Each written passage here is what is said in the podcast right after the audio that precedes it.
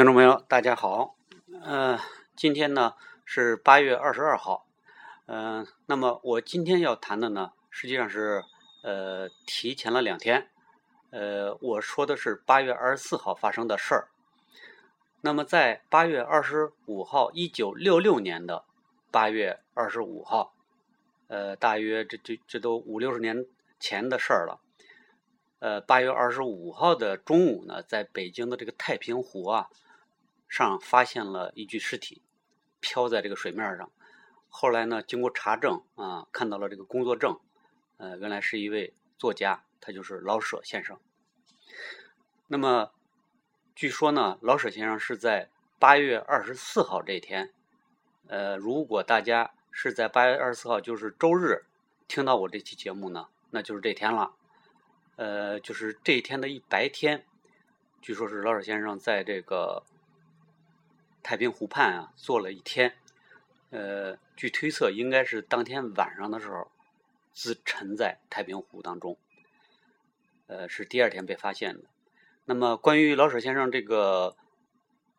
这个投水的这个具体的细节呢，也是众说纷纭，这么多年来成为一个疑案。那么老舍先生呢，是一九一八九九年生的，呃，那么他一直呢就喜欢文学，那么一直到呢一九二四年，他作为一个他是信基督教的，他作为一个基督教的教会的人士，到英国伦敦大学去这个讲学，在伦敦呢大约待了有五年，在这个期间呢，他受到了这个英国一些文学的影响。呃，开始进行这种比较大的这个长篇小说的创作，他主要受到了这个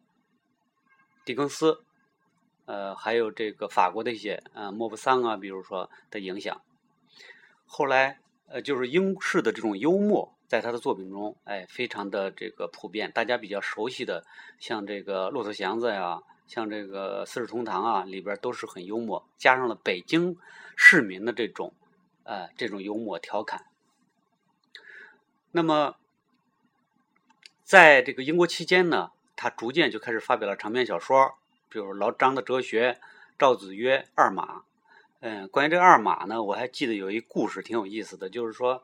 呃，现代文学历史上很有名的一个作家，呃，张爱玲，他就曾经提到过呢，就是大约是在呃抗战的那会儿吧，还应该是。呃，就是他母亲就特别特别的喜欢看这个谁的小说，这个老舍的小说。说当时呢是在呃小说月报上在连载，呃说等一些他妈都有点等不及了，呃说是应该当时老舍应该还在这个英国，呃他是这个一边把稿子邮回到。国内来，在这个小说连呃月报上连载，然后那个说，呃，他妈妈一边看一边就笑，一边就乐，乐不可支啊，就说明他幽默的程度。所以这个张爱玲说，就是虽然后来说老舍像这种离婚啊什么，呃，可能更精彩一点，但是实际上他他心目当中这个二马，这个因为他有这个情节嘛，就是连着对他母亲的记忆啊，说明老舍的当时就有很大的影响。那么，呃，当代有一位学者傅光明呢，他做了一本书，叫做《口述历史下的老舍之死》。呃，关于这个老舍之死呢，他进行了很多分析，我这儿大多都是引用他的一些这个观点啊。呃，加上我就看过老舍的一些作品，还有看过他一些传记。那么，实际上呢，老舍就是说，呃，有很长时间的在国外的经历。那么，除了他从英国就是大约待了五年，呃，大约是在二九年啊回来的回来的中国。那么后来呢，在解放前夕，大约在四六年到四九年的时候，大约有三年，他是滞留在美国的。一开始他是准备在美国这个讲学一年，但是呢，因为国内形势大家知道，开始进行这个国内这个这个国共的这个战争了啊，所以他就一直就比较呃焦灼。不知道这个情形会怎么样，所以他就一直滞留在美国。呃，然后呢，他呢，而且曾经非常的犹豫过是不是回国。而他曾经说：“我弄不好，我一咬牙就回英国了，因为英国的当时的那个他的母校啊，非常想让他回去进行教学。但是他曾经说过呢，说呃，生活在英国的生活很苦，他怕自己身体吃不消。那大家可能觉得，就是英国呢，当时那么苦，比中国难道还苦吗？呃，我曾经看过这个诺贝尔文学这个获奖者，呃，多丽斯多丽斯莱辛，他写过一自传叫《影中行》。哎，他当时就描写过，就是在四十年代末五十年代初时候的这个伦敦啊，确实是非常的贫困，因为二战刚过嘛，呃，就是说好多东西都没有恢复过来。呃，我记得他在书中当当中说，呃，这个伦敦根本就没有咖啡馆，也没有好的餐馆。说那个当时人的这个着装啊，都还这个留着这个当时战争时期的那个艰苦朴素这个作风，呃，都比较这个暗淡，而且挺难看的。一到晚上十点，伦敦那大街上就空无一人。呃，这个伦敦当时完全实行这个配给制、配给制啊。呃，他甚至曾经担心自己会成这个处于这个饥饿状态。所以你想想，就是伦敦当时就是说，确实被德国呀、被二战拖垮了。呃，那么，所以老舍认为呢，回英国肯定也是这个可能得受罪。所以呢，实际上就是他呢还是想就是说更回中国，但是呢，当时国共的这个打仗啊，他没有一个结果。呃，老舍就事后证明了他是比较倾向于共产党的，哎，比较倾向于共产党。呃，理由呢，呃，事后我自己自己来推想呢，就是因为他跟这个共产党的很多这个领导人啊私交非常好。比如在抗战期间，他不是主持那个文协嘛？然后当时跟这个在重庆的这个周总理啊，周恩来关系非常的好啊，打交道非常多。所以他回国的时候的第一天，就总理就接见了他。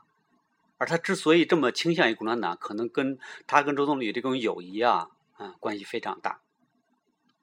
而且有意思的时候，他这个回国之前啊，还多次跟这个友人表示啊，说这个。他要奉行一个叫“三不”原则。什么叫“三不”呢？就是不谈政治，不参加会议，不讲演。那事后呢？这个等老舍回到国家以后，我看他这条三条一个都没遵守。呃，实际上我就更我也倾向于认为，就是有一种说法，就是说他这是一种托词。哎，什么呢？就是说。呃，大家可能知道，就是英国对中国，就是特别是新中国，它是肯定是比较抵制的啊。它这个可能是不允许你，包括这个钱学森回这个国的时候，他们就拦了好几次嘛，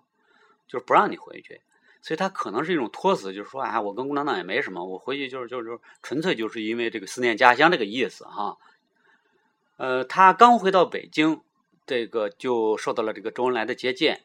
而且他在一篇文章当中说，他说，他说刚一回到北京，他看的第一本书就是《毛泽东选集》，所以他真是还是挺这个，呃，什么这叫追求追求进步吧，呃，而且呢，他四九年回的国，他五一年就发表了这个《龙须沟》，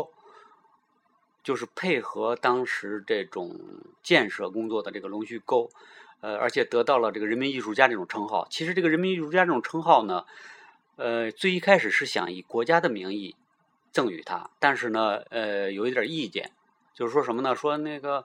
呃，好多像这种从这个呃解放区来的作家，你像赵树理啊什么的，什么茅盾啊啊，茅盾那会儿是第一把嘛，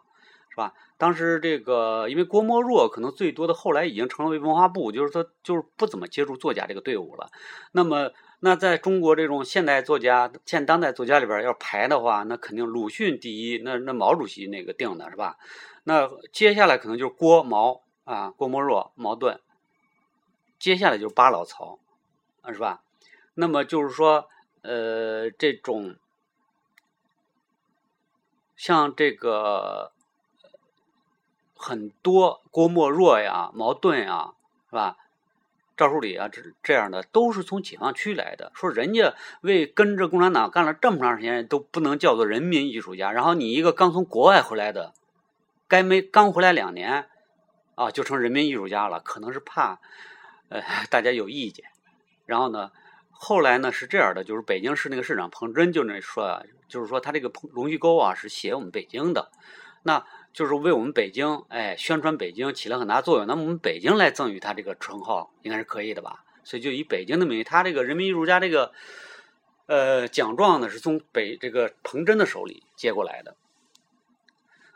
那么老舍呢，就是说说句实话啊，就是说我我就是经常感叹啊，好多这个这个大作家，像巴金啊、老舍呀、曹禺啊，哎，包括像这个茅盾啊什么，说句实话，解放以后的创作，呃，说的好听一点，就是说没有太大的突破；说的难听一点。说是都是大滑坡，没有写出什么特别好的东西来。要说唯一的呃这种例外，就是这个老舍的这个茶馆了，啊，成为一个经典。但是呢，关于他的评价呢，我们一会儿再说。那么老舍呢，也是我觉得就是在老舍在回国期间的这种表现啊，呃，我觉得百分之八十应该是他出自于出于内心的。就是他全身心的拥，全身心的去拥抱啊，呃，这个新生新中国，呃，对拥护毛主席啊什么呀，呃，然后写了很多这种通俗的东西，呃，然后呢，写像这种古词儿啊，那种相声啊，啊，都是为了响应毛主席的这个号召，和这个延安文艺座谈会上的讲话啊，说这是这个毛主席，我终于知道了这个真理啊。说我恢复了写家的尊严。他在一部这个文章里边说，可以什么抬着头走路了，可以自由的走路了。说这样的话，我觉得也挺讽刺的啊。而且在五三年的时候，他有二十多个头衔，而且还挺以以此为骄傲的。但是慢慢的呢，确实老舍也有了自己的抱怨，就是说自己的太多的这个时间啊，都被这种各种开会啊、各种的讲演啊所占有了，而且就没有了创作的时间。呃，想起来他当初说的那个三不原则，更觉得他可能还是一种托词吧，啊，就是他并不反对这个各种会议，但是呢，确实是太多了。那么，老舍的这个茶馆呢，大约是在这个五六年，毛主席发出了这个百家争鸣，让大家百家争鸣的时候，这么争鸣出来的，出来一个茶馆。但实际上呢，后来呢，证明过后，这毛主席引蛇出洞啊，一下就把其实这个茶馆也受到受到了很大的批判。那么这里边还有这么一个事儿：五十年代后期啊，这个老舍啊特别想入党，然后据说是在五九年的一天啊，周恩来亲自来到他家，跟他进行了长时间的这个交谈，结果老舍呢也就打消了入党的这个打算。具体这个呃什么原因不知道。而且，就是他跟总理这么好的私交，他最后还是无奈的自杀。我觉得，呃，这一国总理究竟对他的照顾、对他的承诺，呃，有什么？比如说，老舍会不会对周总理说这种他没有得到承认，不，没有得到这种，呃，这种足够的信任啊什么的啊？是是不是有这样的抱怨？那周总理是不是会给他许诺什么？这个不知道。但最后说句实话，总理也保不了他。那么比较讽刺的是，他的这个绝笔之作呀，是一个快板，叫《陈各庄上养猪多》。大家听这词儿啊，叫喂养，哎，喂养猪，他也是闹革命。毛主席的著作活学又活用，这个思想红，那不利己，贫下中的高尚风格，全心为集体。嗯，这是他的绝笔之作。写完这个，他就最后自杀之前的最后一部作品，这叫作品吧。那么据说呢，在他死之前呢，他是有预感的，呃，说是当时有一个回族的这个大阿訇啊，就是这个回族的一个叫族长吧，叫马松亭，他也是被打倒了。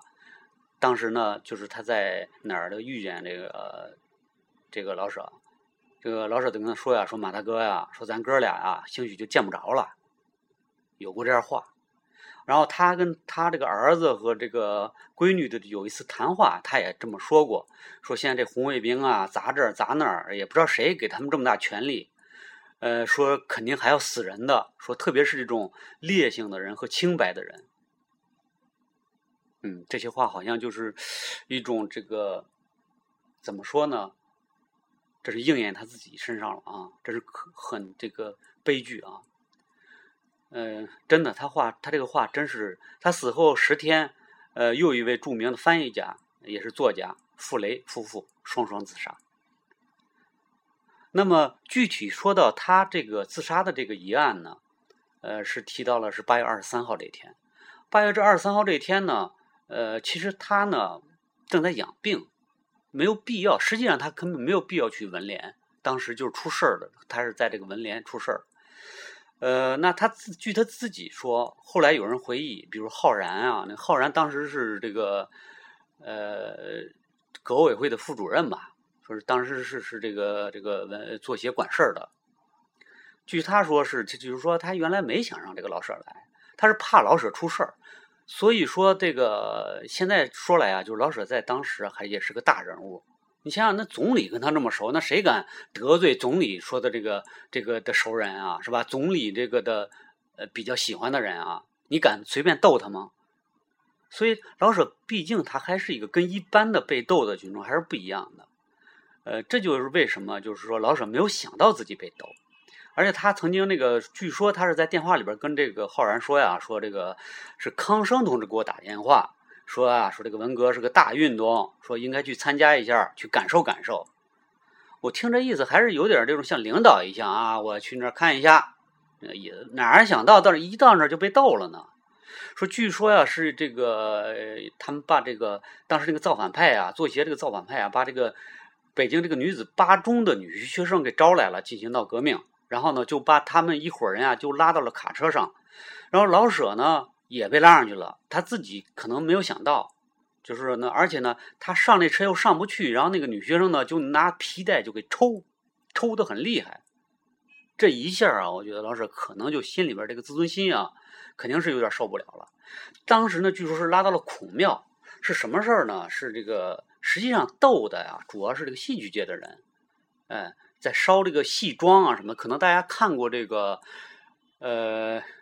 陈凯歌的那个什么呢？那个《霸王别姬》那里边有这场，有这个场面，就是烧那个戏服啊，是吧？但是呢，在那个，就是老舍他们是被实际上是陪绑的啊，就陪着那些戏剧的人被。但是当时不知道怎么着，他被打了，打的头破血流的。这个细节大家已就是可能没有人回忆到到底是怎么被打的了。但是呢，后来呢，他们怕这个老舍出事，还是怕老舍出事，还是把老舍区别对待的，就是怕老舍出事，然后就拿什么呢？就是那个，就是个戏装，就裹在头上，哎，给他送回来了，又回到文联了。后来回忆，当时大约是下午四点多的时候回到了文联，但是呢，回到文联呢，又遇遇见了一帮在这儿这个红卫兵小将，也在这串联呢，结果呢。大约是在晚上的时候，他又一次被批斗。呃，据说是在什么呢？就是在这个文联里边啊，有一个这个花坛，在花坛啊上边呃，然后放了一张桌子，是让老舍这个跪在上面。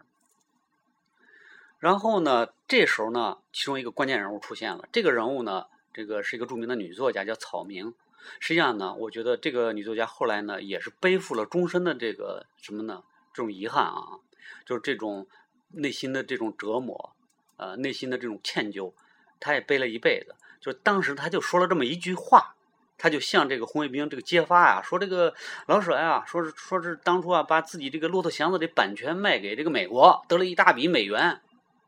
这不火上浇油吗？就是说，他这个事儿呢，就是说，呃，致使呢老舍呢再一次被打，呃，结果呢老舍因为这句话呢非常生气。生气的时候呢，他就把自己这个头上挂一牌子呀，就摘下来一扔，结果呢又扔到了这个红卫兵身上，就是红卫兵就急了，说你这打人啊，你你打你竟敢打红卫兵，然后你这个是反革命啊你，结果就又一顿，就是说一个毒打，可以说呢，就是说这次毒打应该是致使老舍就是说彻底呃一种屈辱，就是一种受不了的屈辱。呃，那么后来当天晚上呢，呃，我觉得也特别有意思啊，就是说，现在事后呢，在文文革过后再调查这个事儿的时候，好多人呢都说自己在保护老舍。你比如说那浩然吧，他就说说，呃，其实打成那样呢，他是他主动拦下来的，说这个老舍呀是反革命，咱们得把他不能光咱们这个打打斗他，咱们得把他送到派出所，说他是反革命。实际上他的意思呢，就是说是保护了老舍，不能让他们再打下去了。哎，说起来也有理。呃，而且就在孔庙的时候，也有一个人后来回忆说，说就是是他说的，说是哎，说老舍在这儿不能让他在这儿死了，就是把他老舍送回来了。就是说，但是，嗯，极少有人去承认说是谁负有责任。嗯，这反正大家都是，呃，都是想自保吧。我觉得有这个有这个原因吧。那么。最后的结果呢，就是二十三号晚上的时候，那么他已经被打的就走不动了。然后呢，呃，当时可能也太晚了，应该是打人是在晚上，太晚了也没有没有其他车了。然后他们呢就通知了这个老舍的家人，哎，让他呢来这个接人。那么当天晚上，这个老舍这个夫人呢，胡洁清啊，就好像是用个什么板车还是三轮车就给他拉回来了。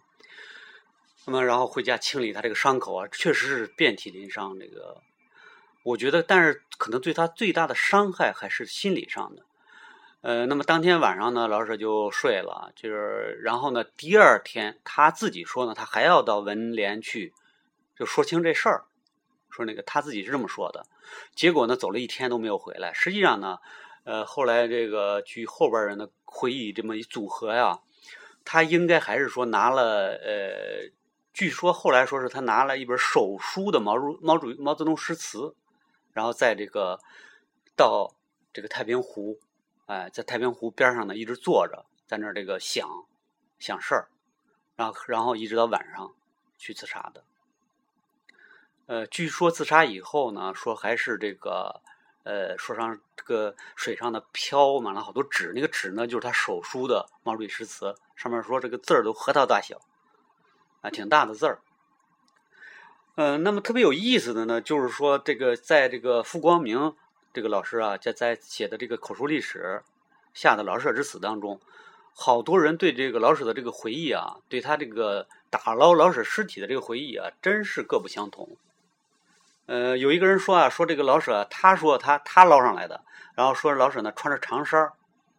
呃，然后呢他这个呃手呃手里抱着一堆稿子。啊，据说是说什么茶馆儿，哎，说他们什么，哎，四世同堂，然后呢，结果这这个呢，完全就被家人后来就给否定了。怎么呢？就是说，一个是说那个，就是他的老舍的这个儿子呀，舒乙，后来就说说这个长衫一个家里现在根本就没有这个长衫而且他也不敢穿出去。当时破四旧什么的都疯狂的破破四旧，你出长衫出去给你打死，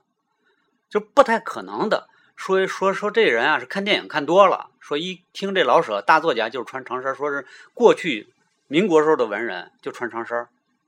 还有呢，就是说这稿子，这稿子说也呃，这个书语说也没有拿拿出去过。然后你现在在家里，这稿子都在家里保存的很好，然后也没湿过，也没有跳跳到水里。哎，这这所以说有时候这个人的演绎啊，你想想。呃，在他采访的时候，我估计过了文革，呃，也估计也就是几年，五六年、七八年这样的。那这些人都已经回忆不出来细节了，或者是有些人为了显示自己的重要性，就故意，呃，也不是他故意的，他就是就是下意识的就增加一些戏剧性的细节，这个挺有意思的。我觉得口述里历史里边怎么这个呃客观啊，真是很难。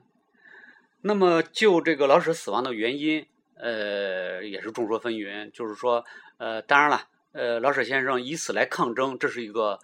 呃大多数人的一个看法。呃，但是这个抗争呢，具体这个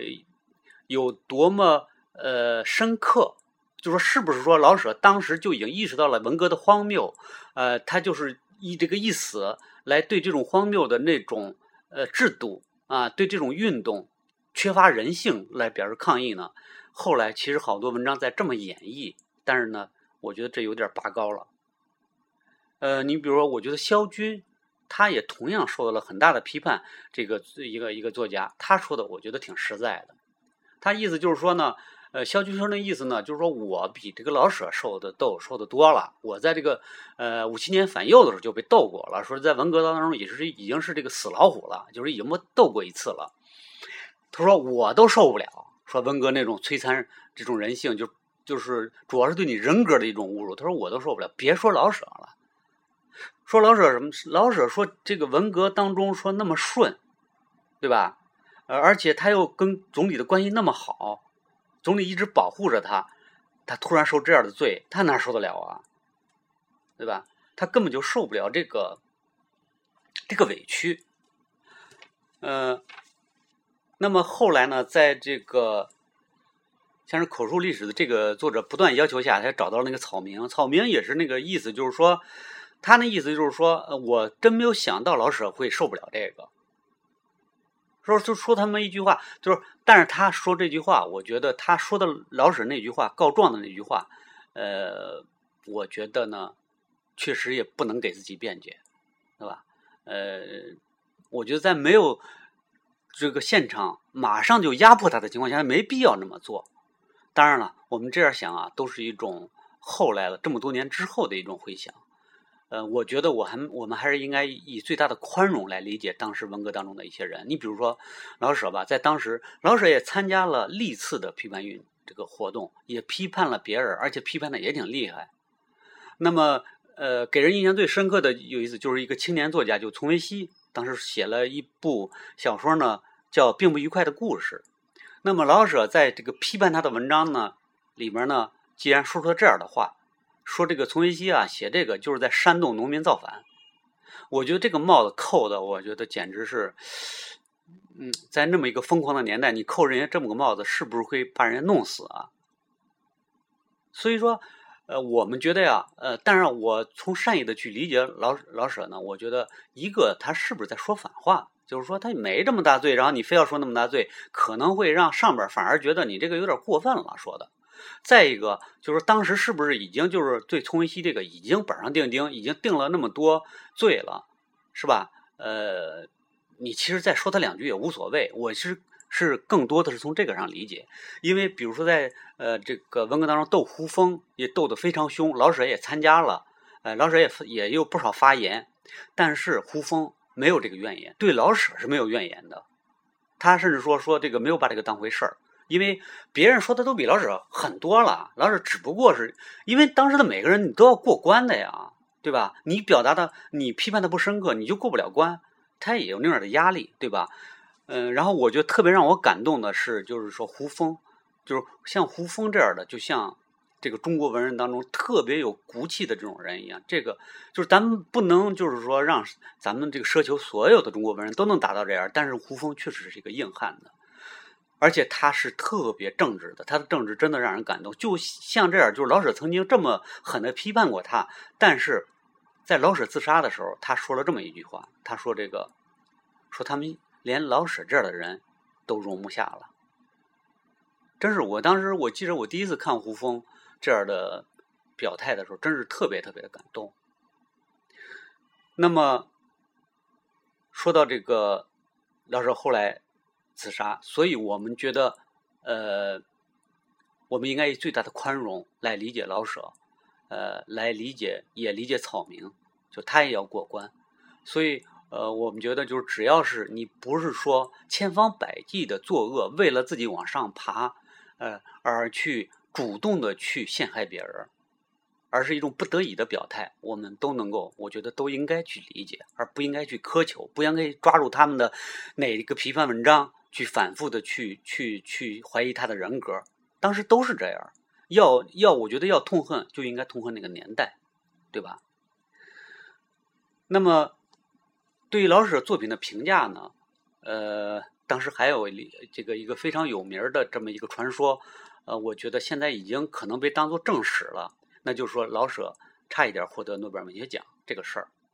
但是，据这个这部书，就是口述历史里边这本书。来考证呢？这个这个话呢，还是怎么呢？有待考证，可以说，因为传来传去呢，据说老舍这个差点获诺贝尔文学奖这个话呢，是从文杰若，就是萧乾的那个夫人那传出来的，他跟一个外国友人告诉他的。那么，据传说呢，是在呃宣布日本作家川端康成这个获诺贝尔文学文学奖的时候。说这个瑞典的那个什么什么评委会啊，就去了人，就跟当场跟这个传单说说，本来呢这个奖呢是要这个今年呢要送给要给这好像是六八年吧，呃，本来这个奖要给这个中国著名的大作家叫老舍的，但是因为老舍已经故去了，没办法，所以就呃就给您了。您觉得这可能吗？我觉得。一个一个这个诺奖的那种对吧？他怎么着他也有修养的。你这个当着人家传单说这样的话，你有没有可能？我觉得这个根本就不可能，这完全是误传。呃，而且呢，就是从后来从文杰热的回忆当中，这个作家呢又去呃找那个以前跟他谈话的那个友人去进行的这个查证，而且那个那个友人呢，外国友人呢，据他回忆说，他说的不是老舍。他说的是沈从文，那么也有一种说法，有评论家认为，就是国外承认的中国作家，一个就是沈从文，一个是老舍，啊，那么后来呢，呃，有一个这个马悦然啊，就瑞典文学，就是他参加过做过评委的那个马悦然，他也明确的表示过，就是说，如果后来呃这个沈从文不早逝的话，他这个八几年的时候，他他。去世的，如果他在晚去世两年的话，他肯定能获得诺贝尔文学奖，啊，那么但是呢，关于老舍这个呢，也有呃，当然了，也有支持这个说法的另外的一些人，呃，一些一些呃例证。那么，但是呢，老舍是不是百分之百确实已经定了那年要获诺贝尔文学奖？这个还没有定论，也只是一个传说。我觉得还不能做正史来宣宣传。那么具体到老舍的这个文学成就呢，我以前说了，前面说了，嗯，确实是，我觉得基本上是从这个建国作为一个划段。那么他之前呢，他已经完成了《四世同堂》，呃，好像他在美国期间已经完成了第三部，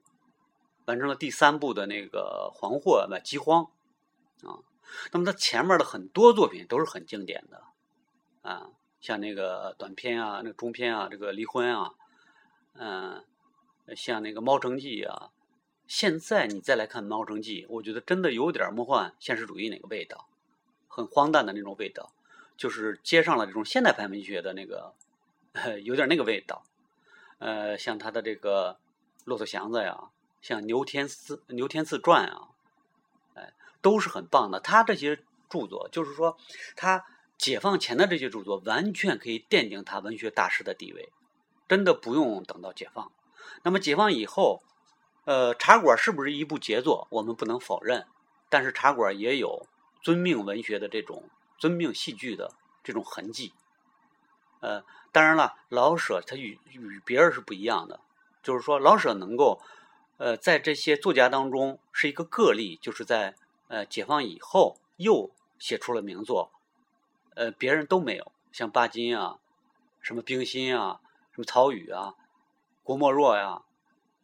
都没有写出什么好作品，但是只有老舍。但是茶馆当中确实也有，呃，怎么说呢？呃，主题先行，就是说新中国是好的，旧社会是不好的，这么一个主题先行的东西。一旦主题先行，他就呃没法把人物写的这个非常的复杂性，写出那种复杂性来。那么，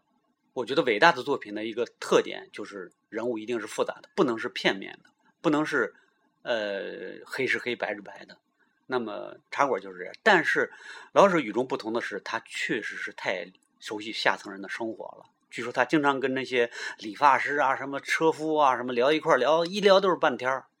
他确实是非常，呃，熟悉生活，北京的生活，所以他才能把茶馆写的，即使是在主题先行的情况下，还写的那么生动，一直流传到现在，还是一部经典。但是放在世界文学的这个坐标上，大家进行讨论，它是不一部是不是一部伟大的作品？我真的不敢说。我觉得不如他解放以前的很多作品。那么 说到这儿呢，我简单的提一下，就是说，我认为从我老舍身上，还有这些像曹禺身上，哎，这巴金的身上，这个虽然他们。在文革之后，像巴金和曹禺都进行了反思，但是我认为他们在文革当中的表现，呃，是正常的，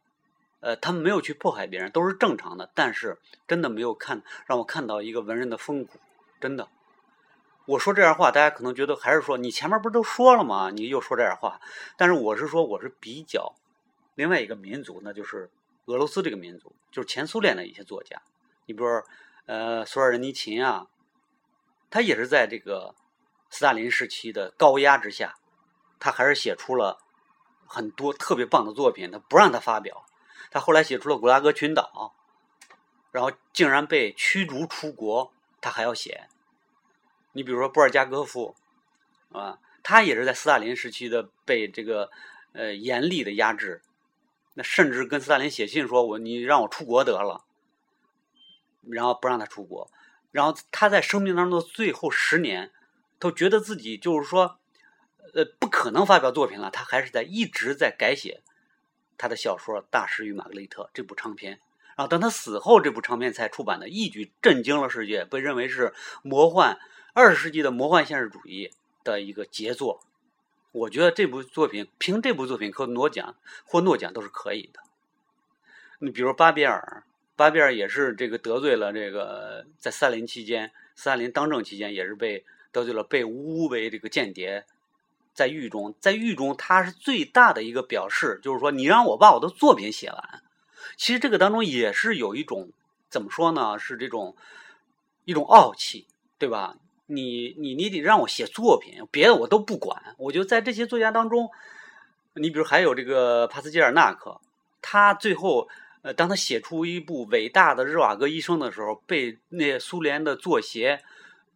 呃，就是一直在压制，不让他去领奖，不让他去承认，让他辞掉这个这个获奖的这个这个什么，他一直就在抵制。甚至在他，他基本上是，我觉得他是在热瓦戈医生获奖之后被苏联作协给气死的，真的。但他一直在抗争，包括在写的中间的时候，那些作那个作协的把他们的那个呃，把他的情人给逮捕到监狱里，给他压力，就不让他不不想让他写，但他还是写出来了。我我觉得在这些作家，我不知道这是两个民族的区别，还是说个人的区别，但是。呃，确实是，就是苏联这个民族，就是俄罗斯这个民族，呃，我觉得他们好像在他们心目当中，作品的分量远远要比呃作为一个当官的分量要重得多得多得多，或者做一个公民，做一个什么呃好的公民都要重得多得多，他可能就是命都不要，我都要作品。那么在中国可能就不是这样。我当然我不能说老舍是一种投机，但是我觉得老舍就是说他们。就是他们代表的这一帮中国文人，好像他们心目当中，他们的作为作品，不如去做一个对社会有贡献的。就是他不不认为自己纯粹的是个文学家，不认为文学是最神圣的，可能去做岳飞、做文天祥才是最大的一个什么的人生目标，可能是这样。呃，具体真的有很多说不清楚的东西，大家可以自己去讨论。但是我们还是来怀念老舍，呃，作为他的。完全可以成为中国一个伟大的文学家，大家可以去欣赏他前期的一些非常棒的作品。